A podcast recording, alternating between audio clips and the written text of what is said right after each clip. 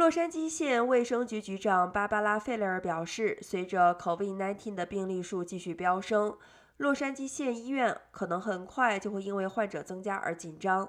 他并指出，一些护理机构不断上升的疫情已经促使其采取更严格的控制措施。这些护理机构的工作人员必须始终佩戴 N95 级的口罩，并接受每周两次的检测。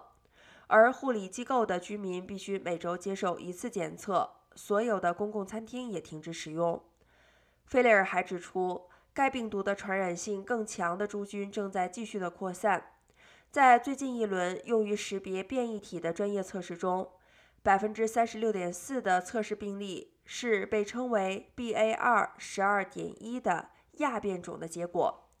该子变体被认为比其附体 BA.2 具有指数级的可传播性，并且比引发冬季病例激增的 Omicron 变体更具传染性。而另一个变体 BA.2.3 也在落线缓慢出现，占最近一次抽样测试病例的百分之七点六。